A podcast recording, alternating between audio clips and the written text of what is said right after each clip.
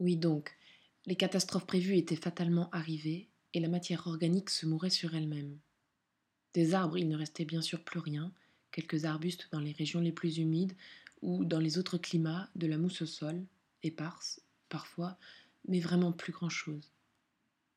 Si les botanistes survivants n'avaient pas eu mieux à faire, ils auraient pu scientifiquement et avec stupéfaction constater que toute la matière végétale, sans être tout à fait morte, n'était pas non plus vraiment vivante. Elle semblait se nourrir de moins en moins et n'attendre que sa disparition. La faune à présent.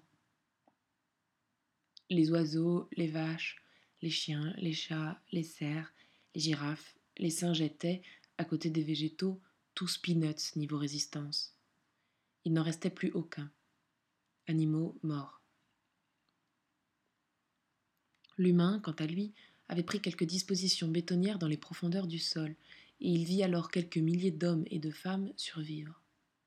Des jeunes surtout. Ceux-ci sortirent de leur blocos quelques mois après, et, à la lueur du soleil froid restant, la gélule génétique qu'ils avaient avalée à la naissance commença à faire effet. Quel effet? Entre les bagarres, les fuites vers le sud et les boîtes de conserve dévorées, ils tombaient amoureux deux à deux. C'était pas plus fréquent qu'avant, mais ça avait plus d'importance. D'abord parce que c'était ce qui leur restait de plus beau, et ensuite parce que c'était tout transformé, bizarre et nouveau. Voici comment ça se passait. L'histoire de Chris et Paula. Chris et Paula se rencontrèrent un soir d'automne dans un gigantesque campement établi sur les restes d'un centre commercial. Étonnamment résistants, les murs du parking avaient tenu le coup. Ils s'élevaient encore sur cinq étages. Les lignes blanches démarquaient les espaces de couchage. Chris 172 bleu, avec ses deux sœurs. Paula 550 rouge. Seule depuis deux jours, sa mère venait de mourir d'une maladie nouvelle, inconnue et non soignée. Par tristesse puis par ennui, Paula avait parcouru les étages, quitté donc son univers grenat, et découvert les verts, les jaunes, les roses et enfin les bleus. Et Chris.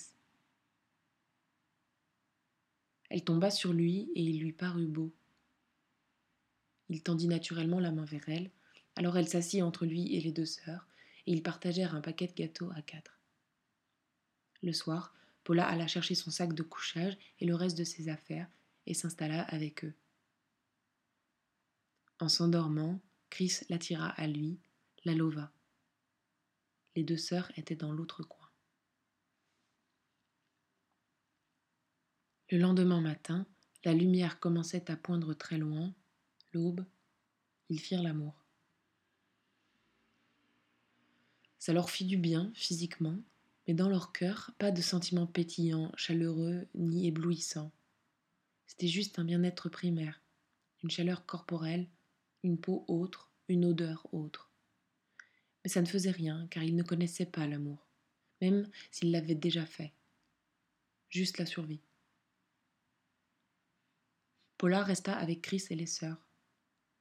Ils vivaient tous les quatre ensemble, faisaient attention les uns aux autres, cherchaient de la nourriture pour quatre, se répartissaient les tâches, toi le ménage, toi la lessive, toi l'eau, toi le troc.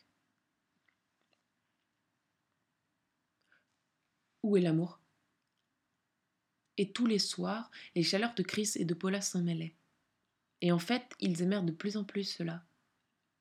Ils se mirent même à attendre avec impatience que le jour s'en aille. D'abord Chris, qui adorait l'odeur du cou de Paula, Ensuite Paula, qui pensait sentir les bras de Chris autour d'elle, même quand il n'était pas là. Petit à petit, chaque soir nouveau devenait un jeune univers pour eux, une sorte de bulle formée entre leurs deux corps. Le mince espace entre leurs deux ventres devenait leur salut. Alors, alors la gélule génétique qu'ils avaient ingérée enfant se déclencha.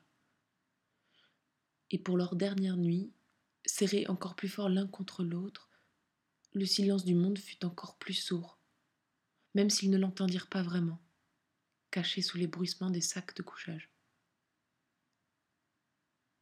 Et le matin se réveilla sur une seule forme, leurs deux corps ne faisaient plus qu'un. Un autre être humain, de la moyenne de leurs deux âges, 23 ans donc, sans sexe déterminé, mais cela n'avait aucune importance. Chris et Paula n'existaient plus, pas même dans les souvenirs de ce nouvel être qui allait vivre sa vie de survivant, tomber lui aussi amoureux et se fondre en une autre chair. Au début, il resta avec les deux sœurs, puis il partit. Deux avaient fait un, et le monde pouvait décroître ainsi. En dix ans, grâce à la gélule génétique, l'espèce humaine ne compta plus que quelques centaines d'êtres sur la surface de la Terre.